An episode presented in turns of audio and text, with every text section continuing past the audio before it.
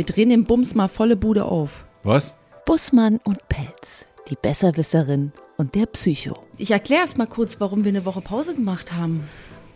Wir haben eine Woche Podcast-Pause gemacht. Ich weiß. Bussmann, Bussmann und Pelz. Du hast mir dolle gefehlt, Volker. Ja, nee, du hast doch eine, eine, irgendeine welche Aufnahmen vergurkt. Ja, das stimmt auch. Wir haben auch, Aber- eine, wir haben auch eine Aufnahme vergurkt. Ähm, aber Du. Ich, äh, äh, genau, ich war auch beim Arzt. Prophylaktisch eigentlich, um zu gucken, dass alles okay ist. Und wie du immer so schön sagst, man geht ja nur zum Arzt, damit man auch mit was zurückkommt. Oh, hör auf. Erzähl schon. Ja, also ich habe eine. Ich weiß es ja schon. Genau, Volker weiß es schon, äh, einige vielleicht auch, die mir privat als Privatperson bei Instagram oder Facebook folgen. Ich bin zur Vorsorgeuntersuchung bei der Frauenärztin gewesen und da wird nicht nur in einen reingeguckt, sondern da gibt es auch eben Abtasten der Brust. Und dabei ist ein kleiner Knoten festgestellt worden. Und dann, so blitzschnell, habe ich selten Menschen denken sehen, außer mich selbst ähm, ist halt irgendwie gleich alles passiert. Ich wurde zur Mammographie geschickt, dort hat man auf Bildern nicht so richtig was gesehen, es wurde sofort eine Biopsie gemacht. Das Ganze ins Labor geschickt. Zwei Tage später gab es das Laborergebnis, dass es sich bei dem, was man da gefunden hat, tatsächlich um einen bösartigen kleinen Tumor handelt. Ein Mammakarzinom heißt das. Ähm, und dann ja, wird dann noch, werden da noch verschiedene Sachen untersucht, ob das Ding halt auf Hormone reagiert, was halt schwierig ist bei einer jungen Frau, die eben noch ihren Zyklus hat. Dann kann halt eben ein zyklisch auftretendes Hormon sozusagen das Wachstum des Ganzen noch äh, verstärken, beziehungsweise eben vielleicht im schlimmsten Fall auch andere Zellen dazu bringen, dass sie mutieren. Dann wird noch geguckt, ob wie schnell das Ding wächst. Das macht meins relativ zügig. Ähm, und dann gibt es noch einen Wert, den verstehe ich nicht so ganz. Ähm, genau, und dann war ich jetzt im Krankenhaus. Da musste ich mich vorstellen und da hat man jetzt beschlossen, dass ich eine kleine brusterhaltende Operation bekomme. Dann nimmt man das Ding raus. Dann schickt man das nochmal in ein Labor, denn jetzt wird es spannend. Wie geht es denn nach so einer Brustoperation weiter? Weil an sich, das Teil ist raus, man ist ja eigentlich wieder okay. Ist ja wieder ganz.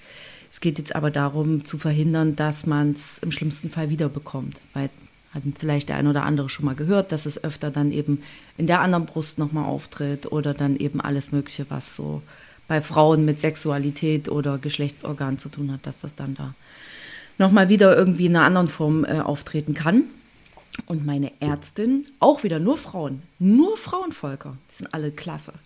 Der Radiologe, ein Radiologe war auch, der ist auch klasse. Ähm, und die hat jetzt eben gesagt, es wird erstmal rausop rausoperiert. Dann bekomme ich äh, eine Hormontherapie, weil das Ding halt auf Hormone reagiert. Das heißt, man wird dann meinen Progesteron, heißt das Hormon, Progesteronspiegel im Körper senken. Und dann ähm, bekomme ich noch eine Bestrahlung, das ist auch schon mal sicher. Und dann wird geguckt, ob ich das sogenannte Krebsgen habe. Das hat man festgestellt vor ein paar Jahren, dass es Menschen gibt, die eine genetische Veranlagung für die Mutation von Zellen haben. Und sollte das so sein, macht man dann mit mir noch eine Chemotherapie. Und das ist so jetzt alles 14 Tage her. Das sind so viele Informationen. Und manch einer guckt mich so an, wie du mich anguckst jetzt und fragt sich, wie machten die das jetzt gerade? Warum ist die denn so drauf, wie sie drauf ist? Wie steckten die das weg? Ich weiß es nicht. Ja, aber da würde ich im Prinzip. Äh, ich bin ja ausgebildeter Rettungssanitäter mal gewesen. Und für mich besteht dann eher so die Frage, wie reagierst, wie reagiere ich denn jetzt? Muss man Was- jetzt betroffen sein oder sage ich es mal so, behandle ich dich so, wie du mir gegenüber trittst, weil ich sehe dich ja, du hast ja keine Krankheit, also so, zumindest Ich- nach außen, nee. du schwitzt nicht und also so, das alles. Gerade schon, aber das liegt eher wäre daran, so, dass ich wie, hätt- schnell Wie hättest gewesen du es denn gern? Ja, ja. Also, wie Also- soll man mit dir umgehen? ne? Das ist, ich meine, ich neige dazu natürlich, ich habe ja auch gleich angerufen, ich muss mir ein bisschen betreuen, aber du bist jetzt eigentlich aber auch nicht betreuungsbedürftig. Naja. also es ist auch für die, für die Angehörigen, Anführungszeichen, echt eine, eine Das schwere ist das, Nummer. Ne? das ist für mich das Schlimmste. Was? Darüber, ja. Darüber habe ich gestern mit dem Radiologen auch gesprochen, der mich eben auch fragte, Sie wirken so gefasst, Sie als so junge Frau, das ist ja doch schon eine Schockdiagnose. Und ich will nicht abstreiten, dass ich nicht traurig war. Also du hast mich gehört, kurz nachdem ich da vom Arzt rausgekommen bin. So. Und das, was mir am schwersten fällt, ist das eigentlich den Leuten zu erzählen, weil ich, und jetzt wird es richtig bescheuert, das haben ja alle schon gesagt, nicht möchte, dass sich jemand meinetwegen Sorgen macht. Dass es wiegt mir schwerer, dass Ah, da okay. jemand ist, der jetzt darüber nachdenkt, wie geht's ihr jetzt? Und oh mein Gott, und sie ist so jung und sie möchte noch Kinder haben. Wird das denn noch alles funktionieren und so? Das macht es mir wesentlich schwerer. Also das ist wirklich der härteste Part an der ganzen Geschichte. Und dass alle so, dass alle so lieb sind. Das, das Ach du Scheiße. Das, ja, ach du, das Da halte muss man erstmal so eine Diagnose kriegen, bevor man sowas nicht aushält. ach, ey, Ist das nicht schön, oder? Das ist super, Eigentlich- das ist super schön, aber ich, keine Ahnung. Also so, ich denke mir immer, ich bin halt so ein guter Mensch und eigentlich müssen ja die Menschen in meiner Umgebung auch alle so gute Menschen sein. Und dann passiert sowas und dann merkst du, dass das die das wirklich sind und es haut mich einfach um. Weil es ja so viel Mist irgendwie in der Welt gibt, so viel Schlechtes und so viel Doofes. Ja. Und jetzt kriege ich aber nur Positives, nur Ja, jetzt- Nettes, jetzt- nur Freundliches. Oh Gott, oh Gott. Und- Schrecklich. Das ist wirklich, äh, das ist wirklich abgefahren. Aber das würde ja auch bedeuten, dass du jetzt mal lernst, wie es ist, wenn man lieb gehabt wird. Ja, Das habe ich bei dir immer schon befürchtet, dass Ah, du ja, das gar ne- nicht ertragen kannst. Ne? Weil du willst Schon dich wenn immer du um, sagst, du bekomme ich immer- Tränen in die Augen, Ja, ne? ist schon klar. Also, so, mich stört das nicht. Aber das ist dann in dem Moment vielleicht auch deswegen mal ganz interessant. Weil ich habe mir immer gedacht, so nach dem, machst, auf was bereitest du, wozu ist das jetzt gut? ja, das ist eine gute Frage. Also nicht, na, das ist zwar scheiße, aber warum kommt das jetzt? ja. ja, das weiß Ne, ich auch nicht so genau. Das ist, ja eben, aber anscheinend es- ist da eine, ein Erkenntnisprozess damit verbunden. Ja. Also man macht ja das Beste dann draus. So nach dem Motto, ja, wie ist es denn, wenn man lieb gehabt wird? Ja. So, und dann merkt man plötzlich, dass du das gar nicht ertragen kannst. Ne? Und man muss sich ja um dich nicht kümmern. Nee.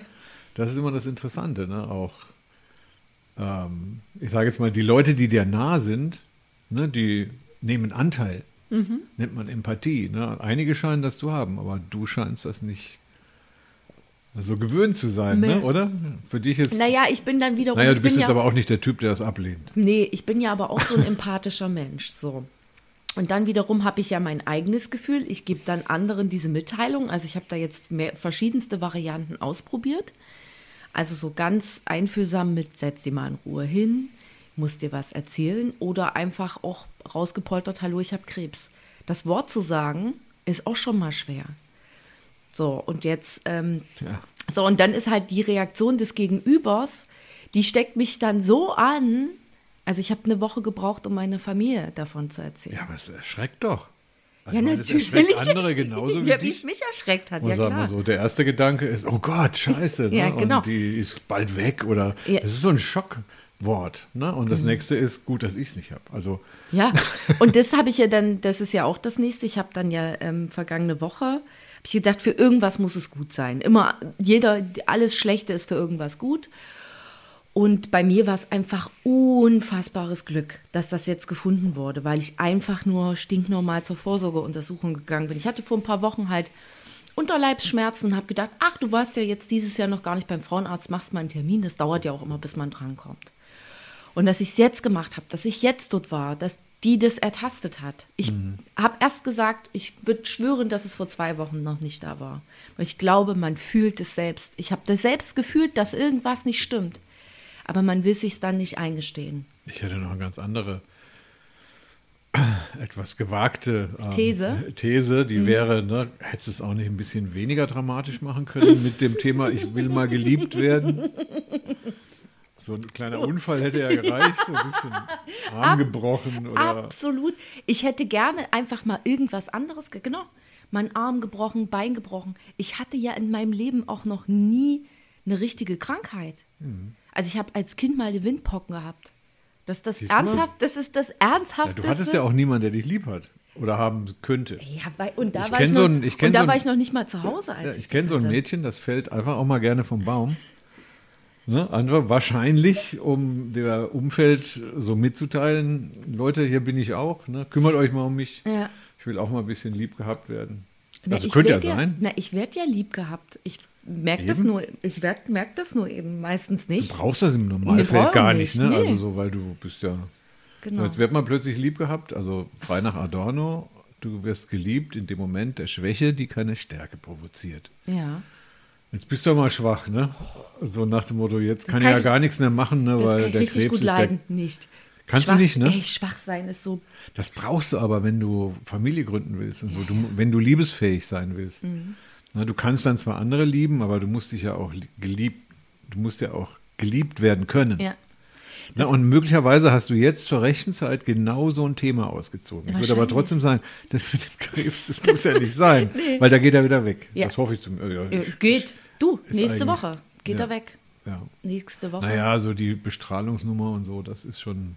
Ja, das ist ja nur, ist damit, man, damit man sicher geht, dass halt die Zellen, die drumherum sind, einfach nicht auch noch spinnen oder so. Also das, Also ich habe mich, am Wochen, dann weg. ich hab ne? mich am Wochenende äh, verbrannt in der Sonne. Ist auch Bestrahlung. Ist auch Bestrahlung. Schlimmer kann das alles nicht werden. Ja? So, ich glaube. Was kriegst du denn da für Strahlen? Das weiß ich nicht. Eins nach dem anderen. Also das, ich lerne gerade so. so. viel über mich selbst. Also erstens mal bin ich jetzt ein richtiger Profi im Stricken, weil ich sitze halt im Wartezimmer rum und muss warten, bis ich drankomme. Und ich bin ja sonst, habe ich ja schon erzählt, so ein Hypochonder und lese immer gleich alles irgendwie im Internet nach und so. Und das habe ich instant sofort nicht gemacht. Ich habe mich hingesetzt und habe angefangen zu stricken, denn ich lerne jetzt abwarten. Richtig dolle gut ein Ding nach dem anderen. Also es, wie gesagt, das sind zwei Wochen, die fühlen sich für einen selbst wahnsinnig lang an jetzt. Aber auch, dass ich eben schon nach drei Wochen operiert werde, ist medizinisch Hm. eigentlich nicht notwendig, wurde mir gesagt. Aber man möchte es jetzt einfach so, dann ist Ja. halt raus und dann kann es halt irgendwie weitergehen. Nee, ist ja ein Schad, ist ein Fremdkörper. Genau, der kann einfach, der kann einfach mal weg. Und, ähm, und da ist es auch so, ein Termin nach dem nächsten. Anders mache ich das jetzt nicht. Schritt für Schritt. Durch die Ich Katastrophe. kann, genau, ich kann ja nichts anderes tun. So ähnlich wie das abgegebene Abitur. Da kann dir hinterher zwar einfallen, oh, das hätte ich mal aufschreiben sollen, du kannst es aber nicht ändern. Meine Prüfung habe ich jetzt abgelegt und jetzt muss ich einfach aufs Ergebnis warten. So sehe ich das irgendwie. Jetzt klingt beschränkt, du guckst mich an. Prüfung? Ich war gerade verwirrt. Also was für eine Prüfung? Naja, irgendwie so ist mein Gefühl. Ja, ja, ich weiß. Also ja, ja. Aber mir kam nur das Wort Prüfung gerade so ein bisschen schräg vor. Ne? Genau. Aber das ne, hat so fast was religiösen Charakter. Na, ne? so Also, war es es jetzt. Ne? Man wurde, es wurde halt was von mir entnommen, es Ja. wurde weggeschickt. Ja. Ich konnte nichts mehr daran tun. Es wurde halt angeguckt und dann wurde weiter beschlossen, was passiert. Und genau vor derselben Situation bin ich jetzt. Ich habe zwar jetzt einen ersten Behandlungsplan, aber ob ich eben noch eine Chemotherapie bekommen muss oder nicht oder sollte, ne, müssen ist da ja nichts, entscheidet dann eben einfach der Tumor, wie er ist und dort, wie meine Gene halt sind. Und da kann ich jetzt auch nichts ändern. Der, der, der, die Prüfung ist geschrieben, nächste Woche Ja. wird sie abgegeben und dann wird halt geguckt, was das Ergebnis davon Ich ist. finde da die, die, die, tatsächlich die psychische Komponente interessanter dran. Weil die körperliche können wir eh nicht beeinflussen. Nee. Also das haben die Mediziner im Griff und sagen, zack, Operation. Die sind ganz schön weit da, aber interessant ist, was mit dir abgeht nebenbei. Ja. Du hast ja keine Schmerzen. du selber merkst ja nichts. Naja, von den Untersuchungen halt, ja, aber sonst eigentlich Ja, nicht. aber klar, wenn dir natürlich einer heftig ins Kreuz fasst, dann tut das weh. Das ist aber, genau, das, Ja. ist, das, ist, das ist die Untersuchung. Ansonsten ist es ja erstmal durch dich persönlich nicht schädlich wahrgenommen. Sondern Nee. Es kam ja über das Screening. Genau. Das heißt, der Apparat hat irgendwas gezeigt, ja. das dich hilflos macht. Deswegen komme ich so und sage mal, ah, ja. Ja, naja, Ne, und also ja, anscheinend so. brauchst du die, die große Dosis, um auch mal hilflos zu sein. Das ist die psychische Komponente. Ja. Tatsächlich, ne? Und das, da- daran merkt man, dass es gibt vielleicht auch Kraft. Total. Also ich glaube, das klingt so wirklich so bescheuert, aber vom, vom, so wie ich so aufgestellt bin, so von meinem Mindset, meiner Psyche und sowas, zu einem anderen Zeitpunkt hätte es nicht kommen können. Also im Sinne von, dann hätte, also früher hätte ich es nicht geschafft, in der Zukunft wahrscheinlich schon.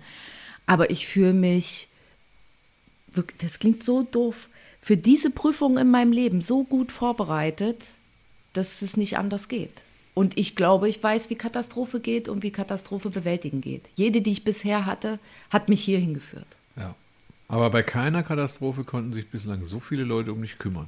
Das ist verrückt. Und mein erster Impuls war, und mein erster Impuls war, die Menschen dafür wegzuschicken. Ja, siehst du mal.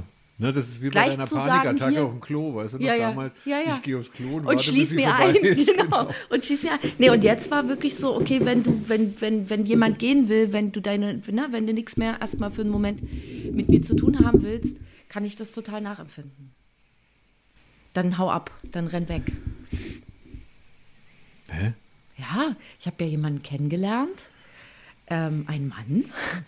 Und zu Outing. Dem, Und, äh, und der Mann hätte jetzt aus meiner Sicht alle Chancen der Welt zu sagen, er geht jetzt. Weil das ist für was, wo man jemanden kennenlernt und was halt so neu ist, eine Riesennummer. Also, ich, pf, keine Ahnung. Ich habe ja gesagt, jetzt ist nicht weniger dramatisch. ja, du, ja. Aber auch wie da und wie vorher immer. Wenn man schon Achterbahn, dann richtig mit dreifach Looping und einmal über Kopf in der Bahn hängen bleiben. Kurz. Sonst mache und drunter mache ich es nicht. Und hat er das, hat er gut reagiert? Ja, Vielleicht war das ja auch so eine Prüfung. ne? Ja, er hat sofort gesagt, lass mich mal entscheiden, wann ich gehe und wann nicht. Sehr und gut. wenn ich gehe, hat das nichts damit zu tun, sondern vielleicht, weil es einfach nicht klappt. Weil wir uns vielleicht doch nicht so gut leiden können, wie wir jetzt im Moment Fühlst du denken. dich gut aufgehoben? Ja. Da auch schon? Ich meine es nicht bei den Ärzten, sondern Nee, da auch. Er hat alles stehen und liegen lassen. dich abgeholt, sozusagen. Hm? Nach der Diagnose alles stehen und liegen lassen und hat mich zu Hause abgeholt. Schön. Ja. Ja, wie gesagt, da musst du ja eigentlich nur noch gesund werden, dann ist alles gut. Aber das, das ist ein, das ist eigentlich, ja, ich, ich glaube eigentlich nicht so an so Liebesbeweise, ne? Aber anscheinend Du, da war das jetzt ja mal noch, so nötig. Da könnte, noch ein, da könnte ja noch ein schlimmerer, größer, größerer Liebesbeweis dazukommen müssen.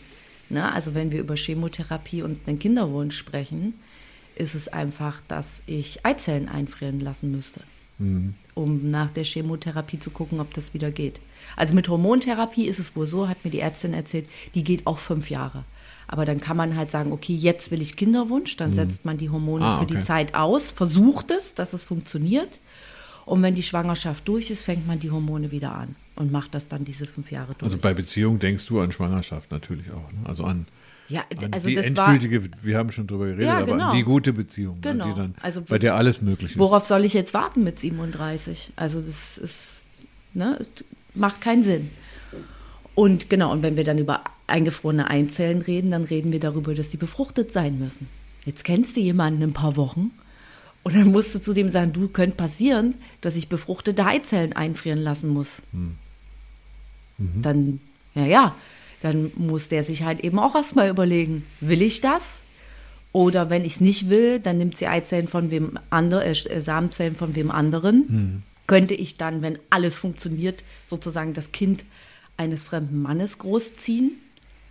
Das sind alles Dinge, wo du dir denkst, so, ey, was für eine Prüfung soll denn so eine vielleicht gut funktionierende Beziehung oder eine Beziehung, die da gerade so wächst, aushalten können? Ich finde das überhaupt keine Prüfung. Das muss ich hier mal sagen. Ähm, weil entweder man liebt denjenigen mit seinen ganzen Vor- und Nachteilen oder man lässt das. ne? Das andere ist so ein bei uns in der Gesellschaft durchaus üblicher Optimierungsgedanke. Ne? Also so, das hat fast was was äh, äh, evolutionäres äh, Darwin, ne? so nach dem Motto nur die fittesten. Ne? Und dann gibt es Leute, die haben ein Defizit. Ne? Und das finde ich, das hat mit Liebe nichts zu tun. Ne? Liebe entsteht zwischen zwei Individuen, egal wie perfekt die sind. Ne? Und da kann der eine noch so behindert sein. Ja, die Ja, entsteht ja. dann. Das, ist, das hat aber mit Funktion nichts zu tun. Es geht nur darum, dass man dem anderen das Gefühl gegenüberbringt und dann teilt man das Leben. Ob da jetzt ein Zwerg rauskommt oder nicht, ist eigentlich. Ja, doch, ohne Witz. Das, das ist ja dann egal. Ne? Und, ne? und das, deswegen sage ich ja, du brauchst dich nicht zu behindern. Ne, so nach dem Motto, das ist die Prüfung, die ist, äh, ich weiß es nicht, ob die vom lieben Gott vorgegeben ist, aber auf jeden Fall, Irgendwer hatte, was- hatte einen Plan. das ist eine schöne Entwicklungs-, also eine schöne Erkenntnis, sagen wir es mal so, die darauf, ne? so nach dem Motto, das ist ja ein Sturm, das ist ja ein Konflikt, den du erstmal hast, den dann auch deine ganze Umfeld hat. Ne? Und jeder muss dieses Konfliktfeld bewältigen. Ne? Du natürlich als allererstes, aber die dich liebenden Personen, die anderen spielen keine Rolle, Ja. ähm, die müssen das auch bewältigen. Ja, die haben, das ist. Und jeder hat so sein Ding jetzt da zu tragen. Ja. Ne? Und unterm Strich stärkt das dann. Also ich sag mal, Liebesbeziehungen, wenn das welche sind, Dann ne, dann die- tragen die das mit. Ja. Also ich muss es sagen, mir ist es ehrlich gesagt wurscht, ob du jetzt zwei oder drei Beine hast. Ne? Also, ja, es ist immer, wenn du traurig bist, dann sind wir alle traurig. Ja. Das heißt, wenn du erschreckt bist, dann erschreckt uns das auch. Ja. Ich sage jetzt mal uns. Ja. Ne? Das ist der Freundeskreis. Ne? Oder die Beziehung oder so. Ne? Und erstaunlich, das wusste ich vorher auch nicht, ne? also dass das mit dem Liebe ertragen. dass ich das nicht so gut kann. Weiß ich nicht, ob du das nicht kannst, aber das ist schon, äh, das hätte ich jetzt vorher nicht gedacht. Weil da habe ich mir schon viel drüber nachgedacht, aber ich war halt auch erschreckt. Mhm. Na, jetzt sehe ich das plötzlich mal, so wie du redest, und sagen so, das Erste, was ich nicht konnte, das ist die anderen, dass sie sich um mich gekümmert haben. Ja. Ne? Und das will ich ja gar nicht haben. Da musst du gleich irgendwie, da, Na ja, da wirst du ganz emotional. Ich, Also ja. das, oh, ey, wirklich die, also du warst ja wirklich einer der ersten, die ich mit angerufen habe und du weißt ja, wie doll ich geweint habe, mir kommen schon wieder die Tränen. Ähm, und das war bei allen anderen genauso. So, und dann war es so mit jedem Gespräch und Gespräch wurde es ein bisschen leichter, das zu sagen. Aber nicht, weil ich denke, oh Mann, das ist so eine Riesen... Also ja, es ist eine Riesenscheiße, aber ähm, von der Riesenscheiße die bestheilbarste. Also das ist wirklich alles so früh erkannt und ich habe die besten Heilungschancen und gesund zu werden, die besten Chancen, gesund zu werden und da bin ich jetzt schon dabei. Aber das ist halt das, was die anderen ja nicht wissen, wenn die das erstmal hören. Und das macht, oh, das halte ich, ist wirklich schwer, schwer auszuhalten für mich. Das ist erstaunlich, das ist schwer auszuhalten, habe ich ja noch eine ganz andere Hypothese. Ne? Das ist es, dass wenn die Abwehr fällt. Du hast eine 36-jährige, ich sage jetzt mal, emotionale Abwehr. Ja. Und die bricht jetzt zusammen. Und dann muss man heulen. Ne? Also Ja. heulen ist ja nicht, weil du traurig bist, sondern Nee. weil da so ein Druck Oh, entsteht. so viel. Ne? Und das ist aber was Wichtiges. Deswegen, ist, jetzt bricht deine Abwehr zusammen. Du bist jetzt nicht mehr cool. Ja, ich hätte Na, die aber jetzt- gerne noch. Wieso? Heul halt. Also, Ja. wie gesagt, gegens Heulen, das ist ein alter Psychologenspruch, ne? gegens Heulen gibt es Tempotaschentücher. Ne? Und dann geht das auch wieder vorbei. Das wirkt ja auch befreiend, das muss man nur aushalten, weil du Mhm. kommst ja dann in, dem, in der Katastrophe, wirst du, fühlst du dich ja auch hilflos. Einfach so, das kann man Mhm. Ja, schlecht ja. ertragen, weil Ja, wenn du ein Leben lang dich immer durchgekämpft hast, ne? Flucht aus Ostpommern ja, und dann durchs brennende ganz. Hamburg, keine Ahnung. Doch, doch. Ja, ja. Diese Leute haben oftmals wenig Zugang Ja. Zu ihrer inneren Gefühlswelt. Und dann kommt sowas und dann bricht das zusammen und deswegen bist du für mich eine der gesündesten Personen. So, ich, Ja. ich würde es wirklich nicht verstehen, wenn das bleiben würde, weil ich sage, das ist tatsächlich so diese. Macht auch alles keinen Sinn. Alles andere wir macht keinen Nein. Sinn. Also ich würde dann wirklich zweifeln, weil ich dann auch suchen würde danach, welche, ich sage jetzt mal, welche Konsequenzen du dann gerade wohl ertragen musst in Mhm. deinem Leben. Ich glaube nicht an Zufälle. Ich sage ich nur, auch dann würde ich sagen, so, was macht das für einen Sinn? Ja. Weil der liebe Gott hat immer irgendwo so einen Sinn ja, ja, alles. bereit. Ja, Wir ja. wissen das nur nicht manchmal. Ne? Und bei dir hätte ich jetzt gesagt, doch, ja, du machst dich jetzt quasi bereit für eine, für eine gute Beziehung ne? und lernst jetzt natürlich etwas, was du schon seit 25 Jahren nicht mehr, tja, ja, wie auch immer, erlebt hast oder so. Und das kommt jetzt. Mhm. Ja. Und das ist gut. Das ist jetzt aber schon wieder vorbei. Also, ne, also äh, diese, ja, ja. Jetzt kannst du es ertragen. Naja, das ist so eine Momentaufnahme. Jetzt muss man nur gucken. Also rein technisch gesehen musst du jetzt aufpassen, dass der Konflikt sich nicht aufrecht erhält, ne, sondern dass er ausklingt. Ja, ja, Deswegen muss man diese Katastrophe der Krankheit, die muss man Alles zulassen. Du, ich habe ja zuallererst, also es ist ja jetzt auch so was, man darf ja nirgendwo jemanden im Moment mit hinnehmen. Also, ne, du hattest ja auch gleich gesagt, hier können wir dich irgendwo hin zu einem Termin mit begleiten und so, da darf niemand mit. Ich werde zwei Tage im Krankenhaus sein, da darf mich niemand besuchen. Ich finde das eigentlich ganz, also so für mich dann wieder aus dem Gedanken heraus, dass ich das nicht, also ne, dass ich da so heimlich still und leise vor mich hinleide, ist es natürlich schrecklich, dass ich da zwei Tage allein im Krankenhaus sein muss, wahrscheinlich auch mit Schmerzen. Dafür gibt es ja Gott sei Dank auch Tabletten. ja, also, Ähm, dieses, äh, äh, genau, dann eben, wir kommen mit dahin, wir bringen dich dahin, wir warten dann davor, wo ich auch gesagt habe, nee, für mich steht niemand im Hamburger Regen vor irgendeiner Tür und wartet, bis ich irgendein Untersuchungsergebnis habe oder sowas. Lasst mal, also so ist ja in Ordnung. Kann auch erstmal ins Trockene gehen und dann kann ich irgendwie jemanden anrufen oder sowas. Ja, jetzt das musst du dich schon wieder immunisieren dagegen. Ne? Wie schön wäre es, wenn jemand vor der Tür wartet auf dich Ja, ja. oder dabei ist. Allein schon der Gedanke ist schon gut. Ja, ich finde es auch schade, dass man das nicht darf. Ich glaube nämlich, dass es für die, Gesunde, für die Gesundung wichtig ist, wenn jemand Anteil nimmt. Ja, ja, klar. Auch auf die Gefahr hin, dass man heulen muss. Also, ja, das ist wichtig. Ne? Und deswegen ist aber, da kann dich keine Regel davon abhalten. Ja. Außer, dass du dann möglichst schnell wieder aus dem Krankenhaus raus willst, weil ich halte den Krankenhausapparat nicht mal gerade für krank gesundungsfördernd, weil die sind für den Apparat da und sagen, so müssen Ja. die den Automat wieder neu ausrichten, aber dann wieder weg, Ja. ganz schnell weg. Naja, das haben die eben selbst auch gesagt. Also, dass jetzt vorgesehen ist, dass ich da nur zwei Tage bin und auch sofort wieder mobil, dass ich alles eigentlich schon wieder mehr oder weniger selbst machen kann. Und die sind super nett. Also, das muss ich wirklich sagen. Super lieb alle. Ähm, und äh, also, Nur Vorsicht, das Krankenhaus ist eine Krake. ja, total. Wenn nur ein Apparat irgendwas anzeigt, behalten Sie dich auf intensiv da. ich, ja, Das wird aber wie nicht gesagt, passieren. Ja, das würde ich dir sehr anraten, ne? möglichst schnell weg und gesund werden. Genau. Ansonsten ist der Krankenhausapparat oftmals auch ein irritierter Apparat. Die, die Ärzte machen das zu ihrer Sicherheit, Mhm. ne? damit sie keinen Fehler machen. Ich freue mich ja am meisten aufs Krankenhausessen. Das mochte ich jetzt schon immer, wenn ich Leute da besucht habe. Die Bäh. essen das ja immer alle nicht. Ja, Ich fand das aber immer ganz gut. Wer weiß, jetzt muss ich da auch mal hin. Vielleicht finde ich es jetzt dann auch blöd. Weiß ich noch nicht so genau. ich fand das auch gut. Ich habe ja schon im Krankenhaus gearbeitet. Ne? Wir Ja. haben das, das liegen gelassene Essen von den Patienten immer gegessen. Ja. Besonders das Fleisch.